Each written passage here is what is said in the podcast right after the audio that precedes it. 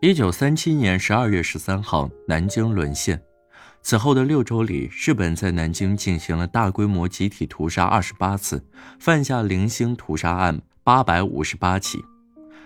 日本屠杀中国战俘与难民共计三十万余人。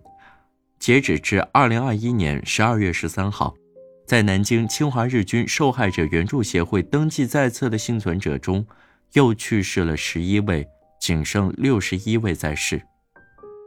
日本一直否认南京大屠杀，他们觉得只要等着这仅存的几十名幸存者渐渐老去、过世，他们的罪行就会被淹没在历史的长河当中。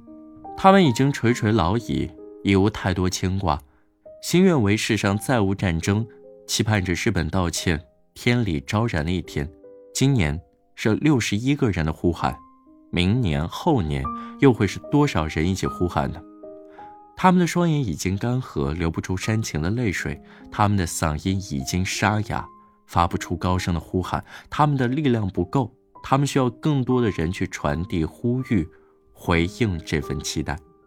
他们中的有的人在二零二一年离开人世，他们用一辈子等一句道歉，可直到生命的终结也没有等到。目前。这世上还有六十一名登记在册的幸存者尚在人间，他们还在疼痛、疗伤、遗忘、铭记，继续等待着那句道歉。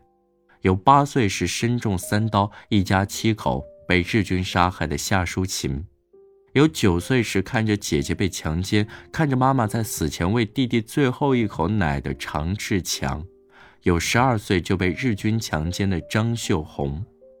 在如今这个繁华富丽的盛世之中，战争、屠杀之类的字眼已经离我们很远很远。